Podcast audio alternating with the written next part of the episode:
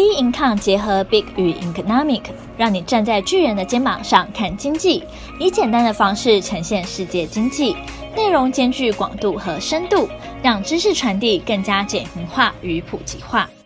各位听众好，欢迎收听本周的小资生活理财术。那我们今天的主题呢是保险别乱买，找出一生当中呢必买的保险。在讨论主题之前呢，先祝大家中秋节快乐！不知道大家今年呢有没有烤肉、吃柚子，还有吃月饼啊？这几项事情好像真的是过中秋节必做的事情一样。那同样的，很多人呢也都会觉得说，这一生当中应该要必买了一些保险。但是呢，保险通常让人家觉得说，诶，真的很需要，但是又很恐惧，想要说，诶，好好保障自己，因为你很担心说。突然间发生什么意外，那自己可能付不出来啊，或者说负担太大，那连累到家人。可是又担心说你买太多你不需要的，变成说你每年呢又要缴超级多的保费，可是根本就搞不清楚这些复杂的条文。甚至呢，我相信很多人哦有买过人情保单，但是呢，大家不要忘记保险的最初的初衷是什么？保险的初衷是以保障为主。所以呢，到底该买什么呢？其实不同的阶段需要的保障其实是不同的。那做好功课呢，其实可以让你不要花到冤枉钱，又可以保障足够哦。我们看到二零二一年的报告呢，有显示到说，因为受到疫情的影响嘛，仅有八趴台湾的受访者认为自己拥有足够的保障。从这边就可以感觉出来哦，台湾人真的是危机意识非常的重。常常都会担心说，哎，自己是不是哪一个不够？自己是不是哪一个不足？所以之前那个防疫保单啊，或是说疫苗险，哇，那时候也是非常多人买哦。那通常呢，一般人购买保险因素都希望说可以补强自己在健保上面的不足嘛，就很担心说自己有什么重大疾病啊、癌症啊，或者是说老的时候根本付不出医疗费，再加上可能担心说发生事情的时候自己可能是一家之主了，那有小朋友那怎么办？这样子。再来的话，有些人买保险是强迫储蓄的一个做法哦。他们会把保险当做一个理财工具的方式，因为他们觉得说呢，它比银行定存更高的利息。那我相信哦，市面上保单真的是百百种，超级多的。所以说，到底啊、一辈子该买的是什么？那我们就从学龄前的幼童啊，到学生，到出社会，到年长的时候，来看看说，诶，到底什么是必买的？幼童呢，大概是零到四岁的幼童。那这个阶段呢，住院比例呢高达十六 percent，所以是以医疗保障为主。所以很多新手的爸爸妈妈呢，其实有来帮小朋友买关于医疗险或者是重大疾病险，因为担心小朋友出生的时候呢，因为身体比较脆弱，甚至呢抵抗力比较低，这时候可能担心说他们染到了什么疾病。那新生儿呢，投保只要说你是足月生产，那生产后体检正常，办妥身份的登记，取得身份证字号，这时候你就可以投保了。大部分呢市售的保单呢，我们算个平均来说的话，总保额六十万，保费的话呢是一年两千九百一十六元。那学生时代呢，必买保险是什么呢？学生时代啊，其实是以意外险还有医疗险为主哦。因为学生时代的时期其实非常的长诶，从国小、国中到高中，还有大学这段时间，大家会跑跑跳跳嘛，甚至说到十八岁的时候开始可以骑车。那你就算呢是十八岁以前，你不能骑车，你不能开车，但是呢，你总要出门去上学吧？那从家里走到学校或是通勤的过程当中，有可能发生一些意外。所以呢，是可以购买意外险还有医疗险的。那市售保单呢，通常会有一个主约加附约嘛，这样子会比较的划算，比较便宜。那我们大概看一下市售的保单呢，如果主约是意外险加附约医疗险的话，保额是两百万，那保费呢是一年来到六千元。那到了出社会的时候，什么是必买的保险？第一个的话呢，很多人会买像是寿险，因为希望说可以留给家人，那自己发生什么意外的时候，丧葬费呢可以直接做运用。以及呢，这个时段人也会买重大伤病险或是癌症险，因为通常到出社会之后有非常多的文明病，那甚至说在罹患癌症啊，也很多时候是出社会这个时期，毕竟出去工作可能压力太大。那可能太疲劳，那可能之后呢会突然间说生病。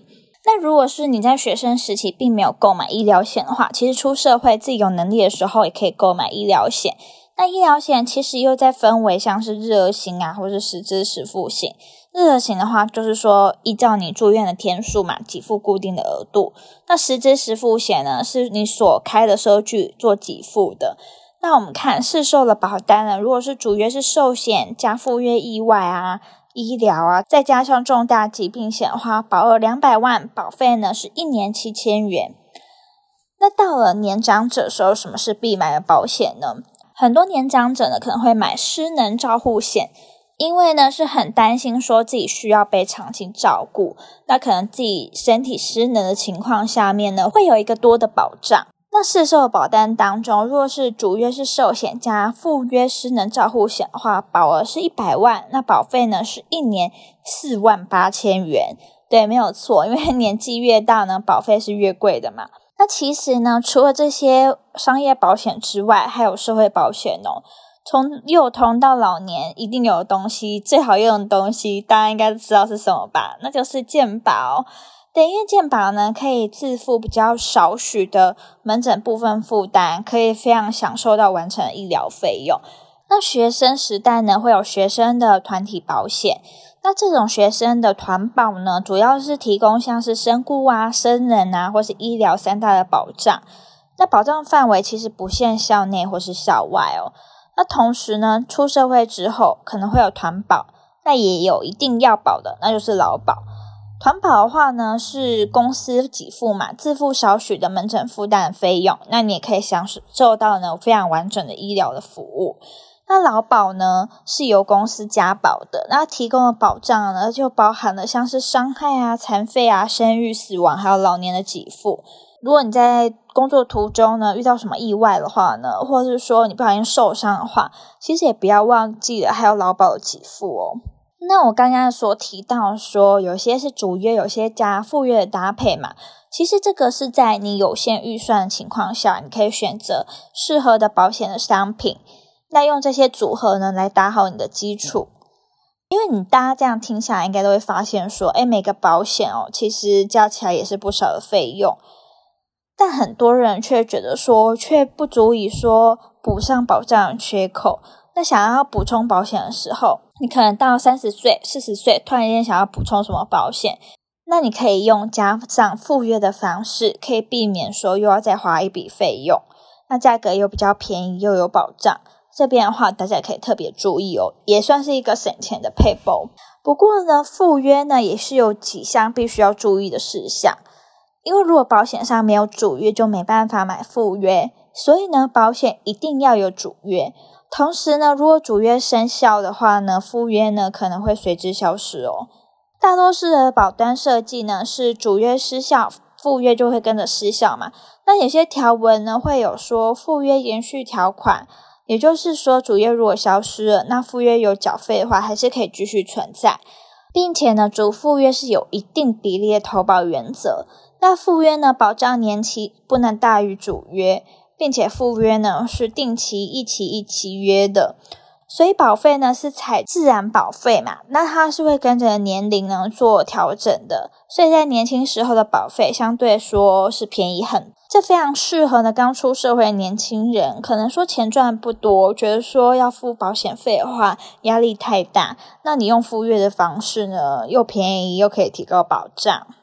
但是呢，刚才虽然介绍这么多这么多的保险，但其实选择保险时呢，大家常常会有迷思哦。比如说第一个，寿险呢，是不是人人都要买呀？其实寿险是比较适合说家庭主要的经济支柱购买。